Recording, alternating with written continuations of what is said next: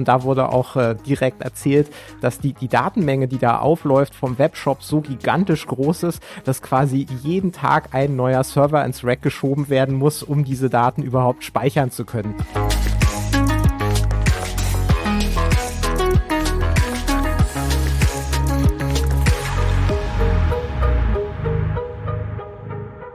Herzlich willkommen zu In Numbers We Trust, dem Data Science Podcast. Wir, das ist äh, INWT und INWT setzt Data Science Projekte um von der ersten Idee bis zum fertigen Produkt. Und in diesem Podcast Folge Nummer eins wollen wir darüber sprechen. Mein Name ist Amit und ich bin Gründer und Geschäftsführer von IMWT und an meiner Seite, remote in Hamburg, ist Sebastian und ich bin hier Gesellschafter und im Bereich Data Engineering tätig. Und in diesem ersten Podcast von uns soll es um ein Thema gehen, was jetzt schon fast so ein bisschen angestaubt ist. Und zwar ist das Big Data. Und als wir INWT damals gegründet haben, das war im Jahr 2011, war Big Data aber ungefähr so heiß wie heute das Thema AI beziehungsweise KI. Und da gab es einen richtigen Hype um dieses Thema und ähm, den wollen wir uns heute noch mal ein bisschen genauer anschauen. Ähm, also nochmal darauf eingehen, was ist eigentlich Big Data genau? Das ist ja irgendwie so ein sehr schwammiger Begriff, genauso wie AI.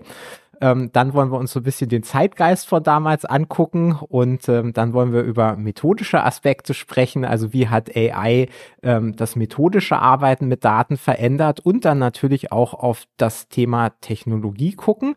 Da hat Big Data natürlich auch ganz große Auswirkungen gehabt. Und dann wollen wir uns abschließend anschauen, was ist von diesem Big Data Hype heute eigentlich geblieben. Und das Ganze kann ja vielleicht auch ganz lehrreich sein, um sich eben so ein bisschen mit aktuellen Hypes kritisch auseinandersetzen zu können. Genau, und wenn wir jetzt anfangen, ähm, dann springe ich hier mal rein. Bevor wir so richtig loslegen, wollen wir uns nochmal anschauen, was ist eigentlich oder was verstehen wir eigentlich genau unter Big Data. Damals gab es eine große Diskussion, was es nun eigentlich genau sein soll. Es haben sich mehrere Definitionen dabei ähm, rausgebildet und ähm, eine ganz einfache, intuitive Definition von, was sind eigentlich große Daten oder was verstehen wir unter Big Data, ist eigentlich, dass die Probleme, die wir in diesem Kontext besprechen und haben, fangen dann an, wenn eigentlich auf einzelnen Geräten oder Hardware-Ressourcen, also einem Laptop oder auch einem Server, bestimmte Berechnungen nicht mehr ausgeführt werden können dann kommen wir tatsächlich in, den, in das Problemfeld und auch in den Lösungsraum, der im Bereich Big Data tatsächlich ja definiert ist. Und eine etwas formalere Definition ist dann so eine Definition nach den drei Vs. Das ist Volume, Variety und Velocity. Ähm, wir haben dazu auch einen Blogartikel geschrieben, den wir gerne nochmal verlinken in den äh, Show Notes. Und hm, was ist Volume? Ja, Volume ist vor allen Dingen einfach erstmal die schiere Menge an Daten, ähm, die dort reinkommt. Das ist sicherlich die intuitivste äh, Dimension, wenn man an Big Data denkt. Dann gibt es noch die Variety, das ist die Vielseitigkeit der Daten. Also es kommt eben nicht nur eine bestimmte Form von Daten rein, die man sehr leicht direkt vielleicht verarbeiten kann, sondern eine ähm, Vielzahl von verschiedenen Informationen und dann eben in Verknüpfung dazu auch die Velocity, das heißt ähm, die Geschwindigkeit, in der die Daten anfallen. Ähm, auch die ist eben dramatisch äh, gewachsen durch die Möglichkeiten, überhaupt Daten zu speichern aber auch durch die schiere Menge an Daten, die einfach anfallen, vor allen Dingen ähm, auf Online-Plattformen im Internet. Und dann gibt es zusätzlich noch eine vierte Dimension, die sich dort rausgebildet hat, und das ist der Bereich Value. Das heißt, unter Big Data haben wir vor allen Dingen zu Anfang nicht nur verstanden, diese technischen Eigenschaften von vielen Daten, vielseitigen Daten und Daten, die schnell anfallen, sondern eben auch Daten, die wahnsinnig viel Mehrwert generieren können, das heißt ein riesiges Potenzial haben. Und ähm, das ist dann vor allen Dingen so die Definition über die Potenziale, die hierbei rausgekommen ist. Das ist eigentlich ein ganz spannender Punkt schon, weil das ja nicht unbedingt intuitiv ist. Viele Leute denken ja, wenn ich einen sehr großen Datensatz habe, dann ist das auf jeden Fall schon Big Data. Wenn man aber dieser Definition folgt, und da zum Beispiel an das Schlagwort Velocity denkt, dann äh, zeigt das ja, dass es hier eigentlich immer um datengenerierende Prozesse geht, also um einen kontinuierlichen Datenfluss. Und äh, das hat dann doch an der einen oder anderen Stelle nochmal äh, einen Einfluss, wie wir sehen werden. Dann ähm, schauen wir mal auf den Zeitgeist. Also wie war die Situation damals 2011? Ähm, das war so der, der Höhepunkt des Hypes und kurz danach die Jahre. Und ähm, zunächst war es so, dass es äh, eine technologische Entwicklung gegeben hat, die natürlich diesen Hype erstmal gestartet hat. Das war einerseits ähm, günstiger Speicher war auf einmal verfügbar und äh, damit war es überhaupt erst möglich, solche großen Datenmengen dann auch äh, überhaupt handeln und speichern zu können. Und auf der anderen Seite, das ist das Handling der Daten dann eher, äh, gab es auch eine weitere Entwicklung. Und zwar gab es das Hadoop-Projekt mit all seinen Teilprojekten, unter anderem HDFS, das Hadoop Distributed File System. Und das war letztlich die Software, die es überhaupt erst möglich gemacht hat, dann mit diesen großen Datenmengen, die man dann irgendwo speichern konnte, überhaupt auch arbeiten zu können. Und am Anfang war das im Wesentlichen tatsächlich diese rohe Software, die relativ low-level ist. Ähm, und im Laufe der Zeit kamen dann immer mehr ähm, Anwendungen dazu, die die dann unter der Haube oft entweder Konzepte aus dem Hadoop-Kosmos aufgegriffen haben oder auch unmittelbar mit Komponenten äh, von Hadoop gearbeitet haben und dies aber etwas bequemer gemacht haben, dann damit zu arbeiten. Und am Anfang war so ein bisschen dieser Hype und es, jeder hat einfach erzählt, äh, dass er jetzt dabei ist. Man konnte auf keine Konferenz gehen wo dieses Thema nicht groß war. In, in jedem Vortrag, auf dem wir damals irgendwie waren, ähm, wurde immer erzählt, äh, dass man bei Big Data dabei ist, dass man ganz viele Server angeschafft hat. Da wurde geradezu damit geprahlt, äh, wie groß das Hadoop-Cluster ist. Ähm, das war also tatsächlich extrem präsent und äh, das war auch im Marketing der Unternehmen sehr präsent. Ähm, da haben die großen Player alle geworben, ob das jetzt IBM, Dell, Storage-Hersteller etc. sind. Ähm, jeder wollte sein Zeug natürlich verkaufen und äh, da kam es allen sehr recht, äh, dass eben auch alle Unternehmen den Eindruck hatten, dass man da irgendwie mitmachen muss, weil sonst verpasst man ja auf jeden Fall was. Und ich erinnere mich ja noch ganz gut an einen Kundentermin, den wir damals hatten bei einem äh, großen E-Commerce-Shop und da wurde auch äh, direkt erzählt, dass die, die Datenmenge, die da aufläuft vom Webshop so gigantisch groß ist, dass quasi jeden Tag ein neuer Server ins Rack geschoben werden muss, um diese Daten überhaupt speichern zu können. Also das, das waren schon ganz schön beeindruckende Dimensionen und, und heutzutage sind die Datenmengen ja sogar noch mal größer. Das Ganze liegt ja schon wieder gut zehn Jahre zurück. Und was man damals eben auch gemerkt hat, einher mit diesem Hype ging eine völlig neue Mentalität. Also genauso wie man Angst hatte, irgendwas zu verpassen, wenn man bei Big Data nicht mitmacht, hatte man irgendwie auch Angst, irgendwelche Daten zu verpassen, wenn man sie nicht speichert. Äh, und daraus bildete sich so eine Save All You Can Get Mentalität. Ich habe das immer gerne so ein bisschen mit einer Messi-Mentalität verglichen. Also man weiß zwar eigentlich noch gar nicht, was man mit dem Zeug eigentlich anfangen will, ähm, aber man wollte es auf jeden Fall erstmal speichern, denn dann hatte man es ja für die Zukunft und dann hatte man ja auch die Chance, wenn irgendwelche Anwendungsideen noch kommen, die Daten sind da, man kann damit arbeiten. So, zumindest erstmal der Gedanke. Äh, Armin, ich kann mich daran auch noch sehr gut erinnern, als du häufiger von Terminen wiedergekommen bist, äh, damals dann eben zusammen mit Steffen, war ein häufiges Zitat, was da kam, äh, äh, dass Daten also kein Problem seien. Ja, Daten haben wir, ähm, was aber einfach bedeutet, ja, wir haben sehr viel gespeichert. Wir wissen auch nicht genau, was wir damit eigentlich machen sollen und angeschaut hat sie sich auch noch nie jemand. Ich glaube, das äh, umschreibt so ein bisschen diese Safe ähm, All You Can Get Mentalität, was dann dazu geführt hat, dass Projekte einfach gar nicht unmittelbar losgehen äh, konnten, sondern man musste da erstmal ordentlich investieren, um aus diesem ja, Rohdaten dann tatsächlich im Wesentlichen Text- und, und Logdaten ähm, irgendwo wieder Sinn rauszuziehen oder überhaupt in ein Datenformat reinzubringen, was man danach für die Analyse nutzen kann. Ja, das, das ist genau dieses Schlagwort Datenqualität. Ähm, das war wirklich extrem. Also man hat deutlich den Unterschied damals gemerkt zwischen ähm, Kundinnen, die mit den Daten tatsächlich schon gearbeitet haben. Äh, da stimmte die Datenqualität auch in der Regel und eben ähm, Kundinnen, wo es eben nicht der Fall war, wo diese Messi-Mentalität vorherrschte und wo dann ganz schnell die Ernüchterung kam. Natürlich waren Daten da, aber es war nie Dokumentation da. Und äh, wenn man sich diese Daten dann angeschaut hat, äh, dann hat man eben auch oft festgestellt, dass man damit eigentlich gar nicht arbeiten kann, weil äh, letztlich ganz wichtige Größen fehlten. Man konnte einige Sachen überhaupt gar nicht mehr verstehen ohne die Dokumentation. Also oft war es so, dass sich dann rausstellte, dass man eigentlich nochmal von vorne anfangen muss, also einen neuen Prozess sauber aufsetzen muss, dokumentieren muss und sich vor allen Dingen eben auch Gedanken darüber machen muss, was, was brauche ich denn eigentlich? Ähm, weil das ist nicht unbedingt immer identisch mit dem, was einfach da ist. Da muss man manchmal schon ein bisschen Arbeit noch investieren. Also vor allen Dingen das abspeichern, was man später auch für eine Analyse oder für einen Use Case braucht und nicht einfach alles wegschreiben. Genau. Das ist äh, absolut nicht immer identisch. Ähm, es lohnt sich in der Regel nachzudenken, was ich eigentlich benötige. Und außerdem Damals war das Thema DSGVO, ähm, gab es ja noch nicht in der Form, Datenschutz natürlich schon, aber es war in den Unternehmen äh, lange nicht so präsent, wie das jetzt so ist. Und da muss man natürlich auch sagen, äh, bei der DSGVO dreht sich ja nur um äh, personenbezogene Daten, aber in vielen Fällen waren das ja personenbezogene Daten, äh, um die es auch äh, im Zusammenhang mit Big Data ging.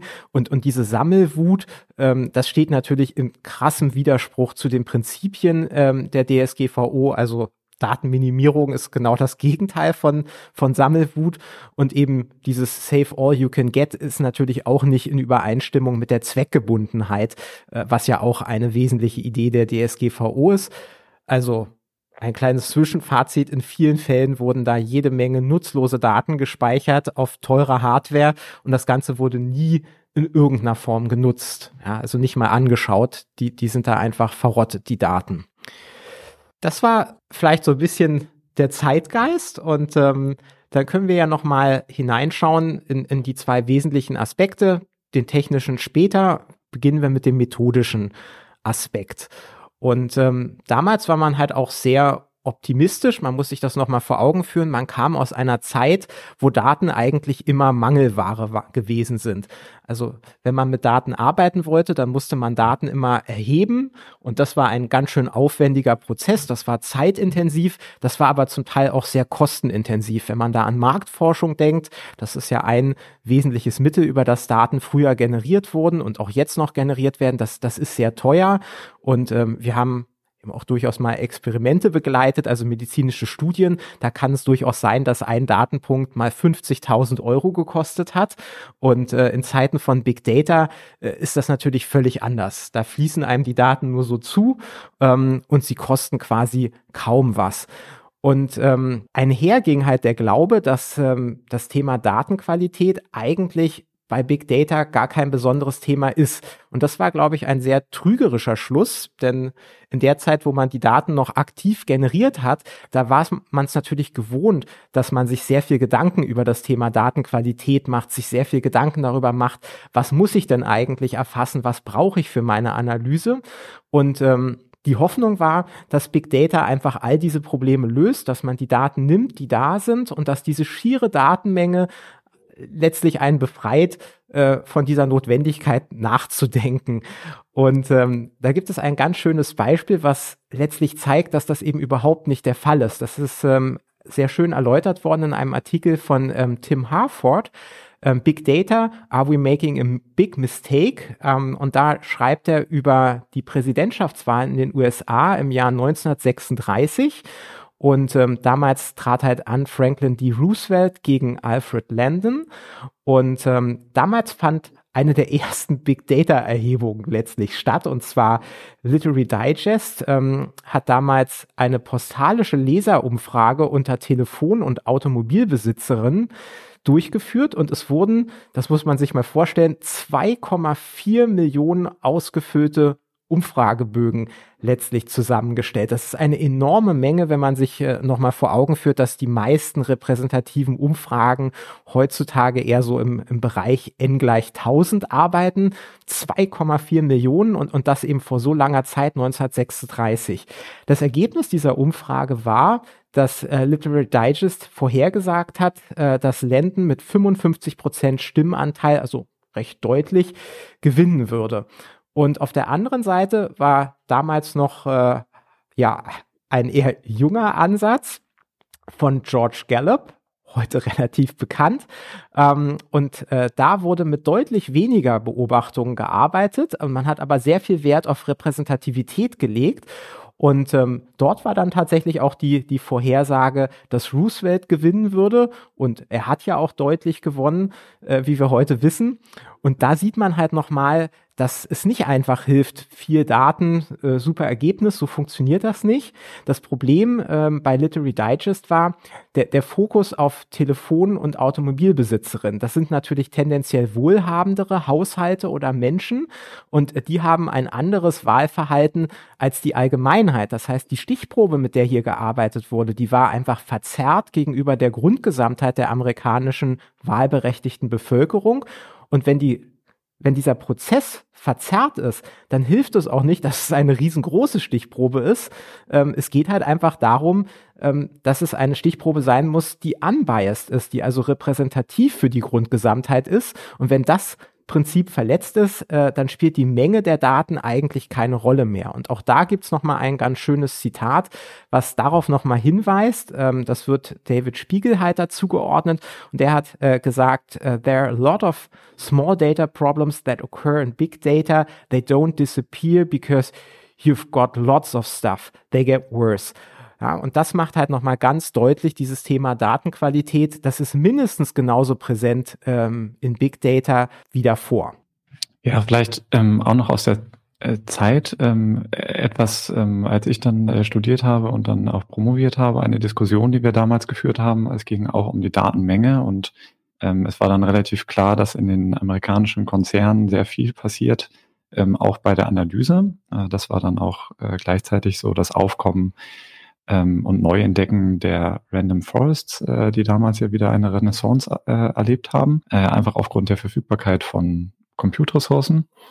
Und äh, da ging es dann darum, äh, dass man tatsächlich daran gedacht hat, dass eventuell diese ganze Idee mit der Forschung und Hypothesengenerierung obsolet wird, einfach weil wir so viele Daten haben, dass sich die Hypothesen selber aus den Daten ergeben werden und dass der Computer wie auch immer der Computer das genau machen soll. Aber der Computer generiert dann diese Hypothesen und validiert sie auch gleich. Und ähm, dazu hatte ich noch mal einen Artikel äh, gefunden, der das so ein bisschen beschreibt im Wired Magazine. Der ist tatsächlich schon aus dem Jahr 2008. Also ähm, wirklich so äh, am Anfang noch des Hypes, wo man dann viel Hoffnung äh, verspürt, was dann dort alles möglich ist. Und äh, ist vielleicht auch so ein bisschen nochmal ein eine andere Perspektive auf das Thema von eben. Wenn wir uns überlegen, was ist eigentlich genau ähm, Repräsentativität, dann ist es ja so, dass viele Unternehmen, die sehr viele Daten wegschreiben, wahrscheinlich sagen würden, sie haben ja gar keine Stichprobe, ähm, sie haben gar kein Repräsentativitätsproblem, sondern sie beobachten einfach alles und deswegen findet sich auch alles in diesen Daten wieder. Und wir haben einfach diese schiere Masse an Informationen, die da ist ähm, äh, die dann einfach für sich selber spricht. Das war so ein bisschen der, der Zeitgeist. Man hat dann eben festgestellt, dass aufgrund der Datenqualität ähm, da drin gar nicht so viel Information äh, drinsteckt, sondern es gibt ja immer so ein, in den, wenn man über Daten nachdenkt, immer so ein Verhältnis zwischen dem der Information, die wirklich in den Daten äh, drin steckt und dem Noise, also dem Rauschen, dem Hintergrundrauschen, was einfach ähm, zufällig ist und einfach keine Bedeutung hat für uns in der, in der Analyse. Und ähm, dieses Verhältnis verbessert sich nicht unbedingt, wenn man einfach nur alles wegschreibt, sondern es wird eigentlich noch schlimmer. Und das ist auch genau das Zitat, Amit, was du, glaube ich, gerade gebracht hast, was es nochmal auf den Punkt bringt. Die Probleme ändern sich nicht wirklich, nur weil wir sehr viele Daten haben. Sie bleiben eigentlich genau gleich. Ähm, und dadurch, dass es sehr viel ist, wird es eigentlich noch schwieriger, damit vernünftig umzugehen. Es ist deutlich leichter, im kleinen Datensatz viele Sachen auszuführen und mal auszuprobieren. Auf großen Datenmengen wird es dann eben sehr schwierig. Und dann gibt es ja noch ein weiteres Thema, das ist dann das, was man auch damals angefangen hat zur Optimierung, vor allem ja im E-Commerce für Webshops, äh, Webshops, dass man versucht hat, die zu optimieren, die Klickstrecken zu optimieren, um zu schauen, ähm, wie man eigentlich äh, Kunden, Kundinnen dazu bekommt, möglichst schnell und unproblematisch einen Kauf abzuschließen. Und dazu haben sich dann eben diese AB-Tests ähm, ja durchgesetzt, die in vielen Fällen einfach nur ein einfacher zwei Stichproben T-Test sind, die man im Statistik-Grundlagenstudium äh, lernt. Man hat dann eben ähm, eine Landingpage, den Status Quo und dann eben eine optimierte Landingpage und dann schaut man eben, wie verändert sich jetzt das Verhalten ähm, der Besucher, Besucherinnen und äh, dann testet man eben munter. Dadurch, dass man aber so viele Besucher hat, wird eigentlich alles irgendwann signifikant. Und das ist ein interessantes Thema mit dieser statistischen Signifikanz, die auf einmal in großen Datenmengen eigentlich gar keine Rolle mehr spielt. Und es gibt dort immer ein, eine zweite Perspektive, die man dabei vergisst. Das eine ist natürlich die statistische Signifikanz, das andere ist die inhaltliche Signifikanz. Also wenn ich genug Datenpunkte habe, dann wird alles statistisch signifikant. Und dann habe ich natürlich noch zusätzlich die Effektstärke. Und dann ist eben die Frage, ob die Effektstärke auch so groß ist, dass ich eine Änderung im Webshop wirklich durchführen möchte. Und wenn ich nur auf statistische Signifikanz achte und einfach den Test so lange laufen lasse, und das wurde zuhauf gemacht, bis der Test signifikant wird, dann optimiere ich immer ins, ins Nichts. Ja, ich optimiere mich tot und eigentlich äh, stelle ich Änderungen ein, die gar keine inhaltliche Relevanz mehr haben. Und so kann man sich eben wunderbar äh, selber Probleme schaffen, die man vorher noch nicht hatte. Äh, einfach weil man äh, mit vielen Datenmengen halt Probleme hat, vernünftig umzugehen.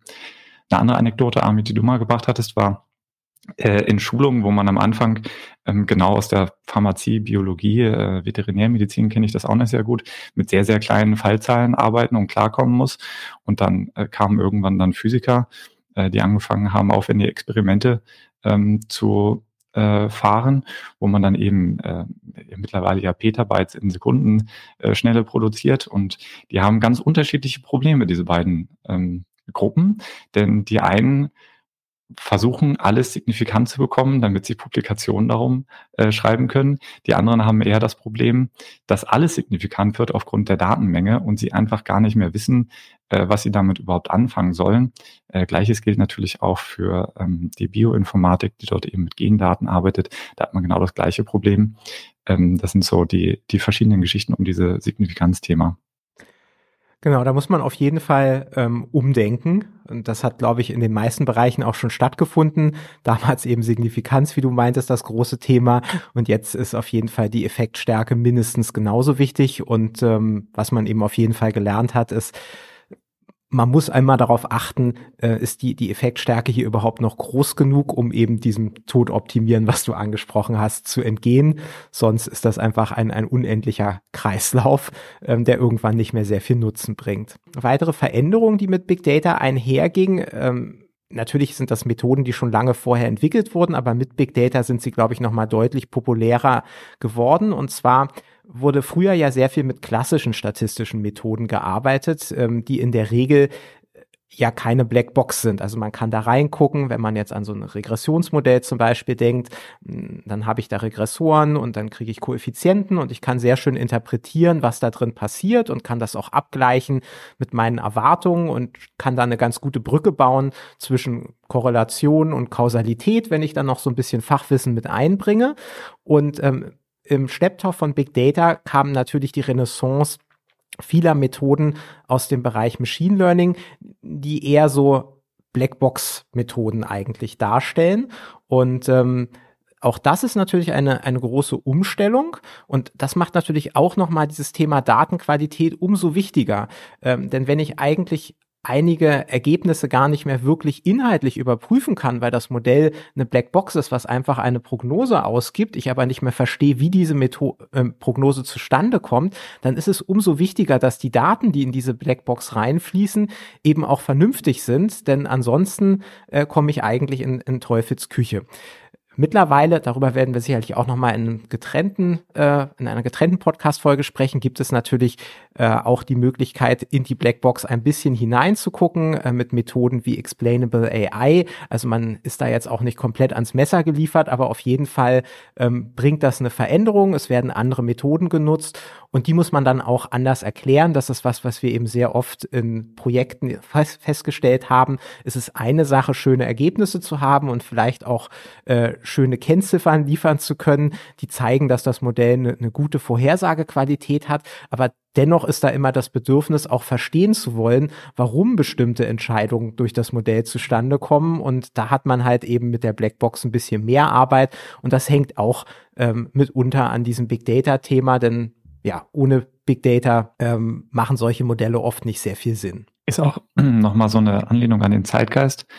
Also Methoden, wo man vermeintlich nicht mehr nachdenken muss, äh, waren eben sehr verlockend. Äh, also ich kann einfach den Computer drauf loslassen und dann produziert er eben irgendeine Prognose und ich muss das nicht mehr genau verstehen und der Computer schafft das schon alleine und findet auch die sinnvolle Information und die nicht sinnvolle schmeißt einfach weg. Das war wirklich Zeitgeist und ähm, hat sich jetzt in so vielen kleinen Anwendungen gezeigt, dass das einfach eine trügerische Verlockung ist, äh, die einfach so nicht stimmt in der, in der Realität. Man muss dort sehr, sehr auf die Qualität der Daten achten und sehr, sehr viel Zeit ins Feature Engineering reinstecken. Äh, darum äh, dreht sich dann ja auch vieles und das ist ja dann auch in den Jahren darauf tatsächlich passiert. Dann gehen wir vielleicht weiter von der Methodik zur technologischen Entwicklung, die Big Data begleitet hat. Und ähm, ich erinnere mich noch ganz gut dran, als äh, wir damals mit immer größeren Datensätzen gearbeitet haben, dass man eben mit dem Toolstack, den man damals verwendet hat, immer häufiger an Grenzen gestoßen ist. Das heißt, man war nicht mehr in einem Umfeld, wo man wirklich noch interaktiv arbeiten konnte. Äh, immer wenn man auch nur Daten laden wollte oder erst recht irgendwas berechnen wollte, war das dann häufig eher so ein Workflow, wo man das vor Feierabend noch anstößt. Dann kommt man am nächsten Morgen ins Büro und im günstigen Fall hat man dann Ergebnisse gesehen und im schlechten Fall hat man gesehen, dass das äh, die Berechnung um 23 Uhr abgebrochen war wegen eines Fehlers, den man noch nicht antizipiert hatte, einer Besonderheit in den Daten.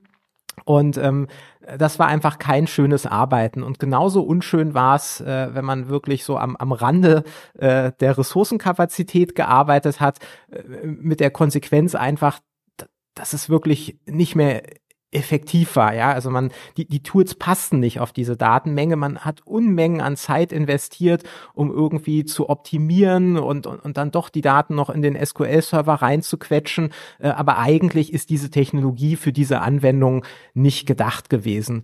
Und ähm, mit der Verfügbarkeit neuer Technologien war das dann wirklich ein, ein riesiges Aha-Erlebnis, einfach wieder mit Technologie nutzen zu können, die zu diesen Datenmengen passte, wo man einfach gemerkt hat, das flutscht auf einmal wieder äh, und das ist auch einfach, äh, dieser enorme manuelle Aufwand fällt nicht mehr an, äh, weil diese Technologie einfach für die Datenmenge gemacht ist.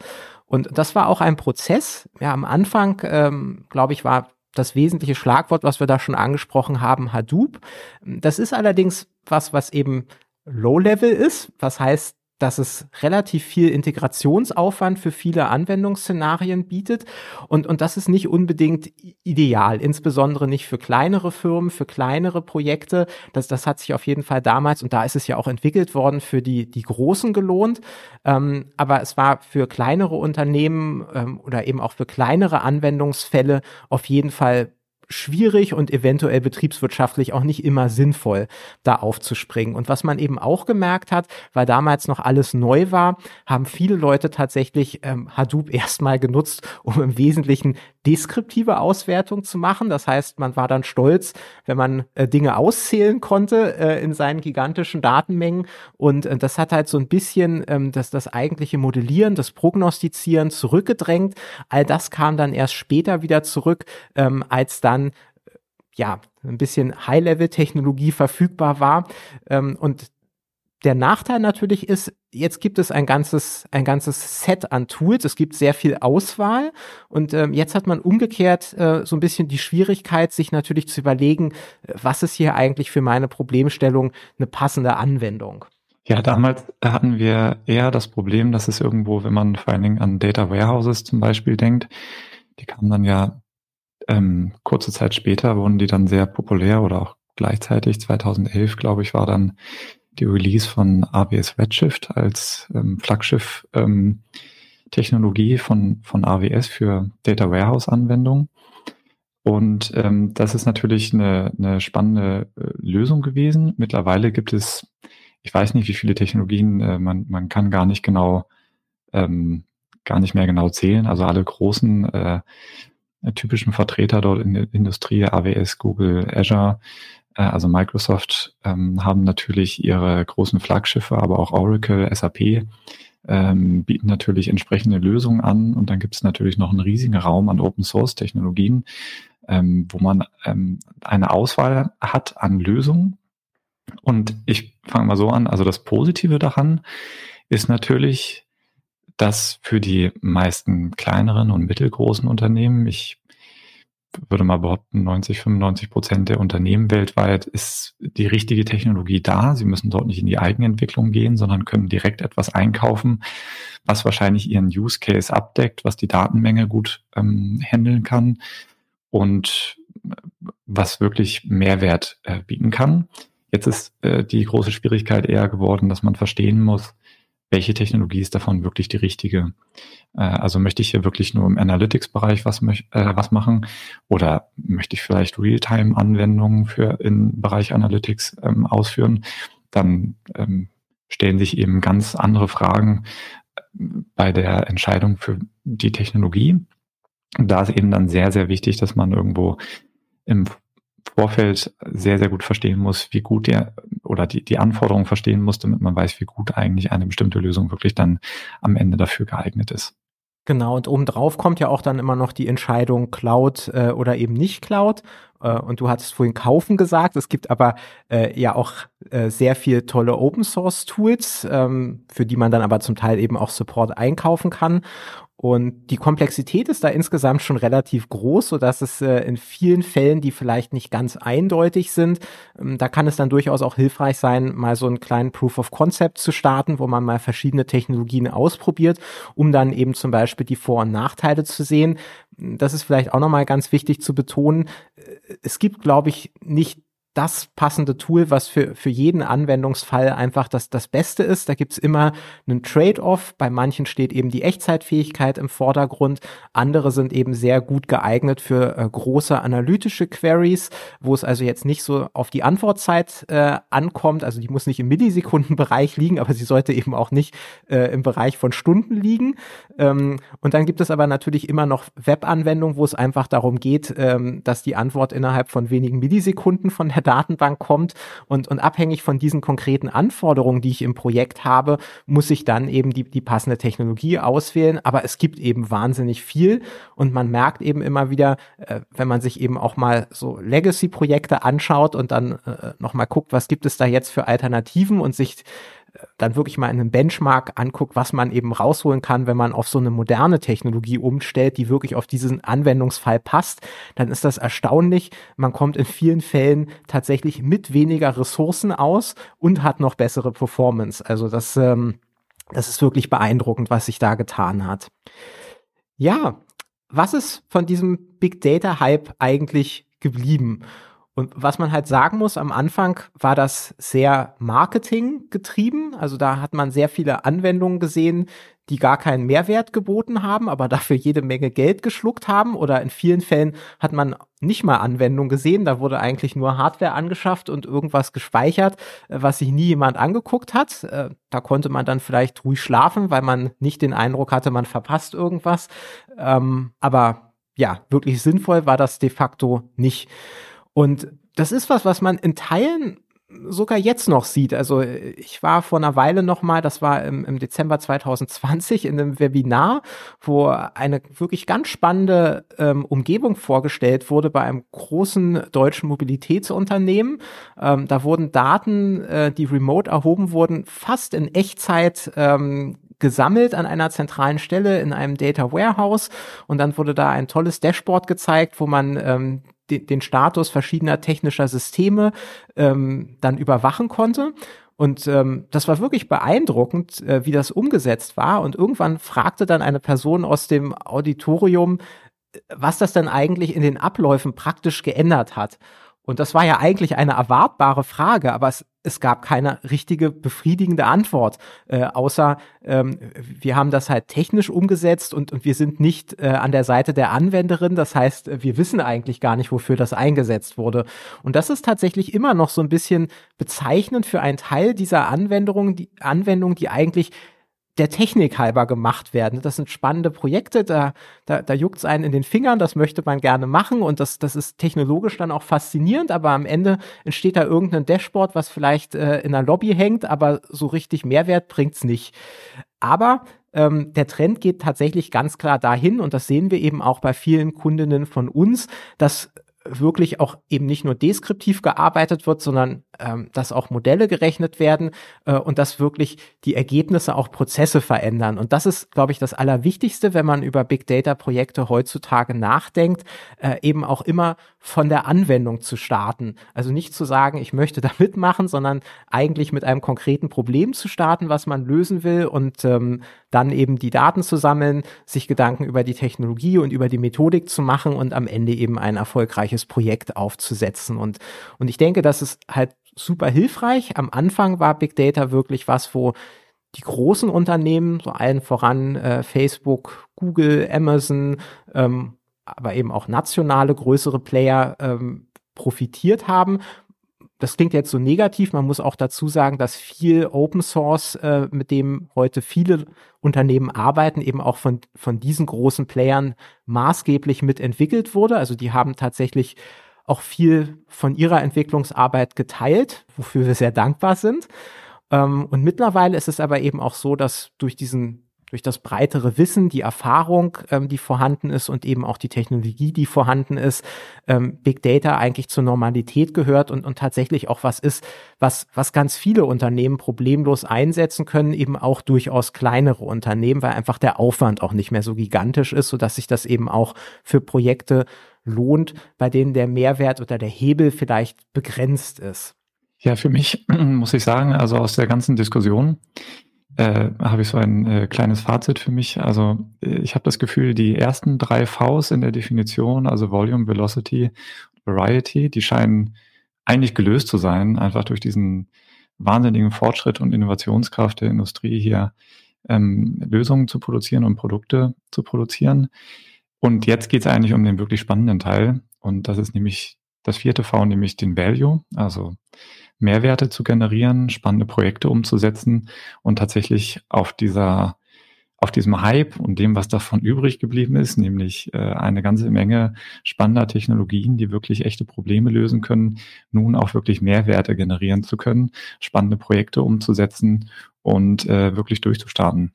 Das ist vielleicht auch nochmal ein ganz guter Punkt äh, als, als Überleitung. Also wir hatten ja einleitend zugegeben, Big Data ist ein bisschen angestaubt. Äh, die, die aktuellen Hypes liegen ganz klar woanders. Äh, AI, Blockchain vielleicht zum Beispiel.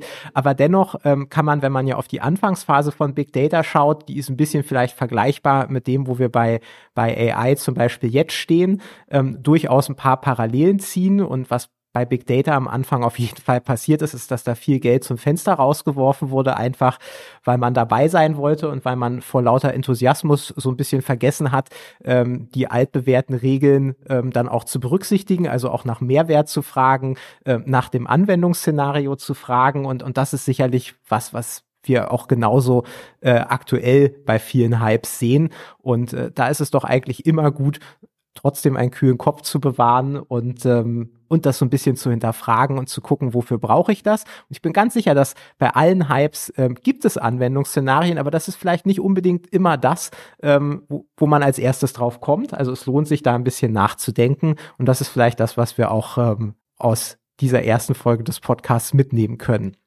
Insofern, ähm, ja, wollen wir uns dann nochmal herzlich für die Aufmerksamkeit bedanken und natürlich auch ähm, für die Unterstützung im Team bei der Vorbereitung des Ganzen. Und äh, wir freuen uns dann, euch äh, bei der nächsten Folge wiederzusehen oder zu hören in dem Fall.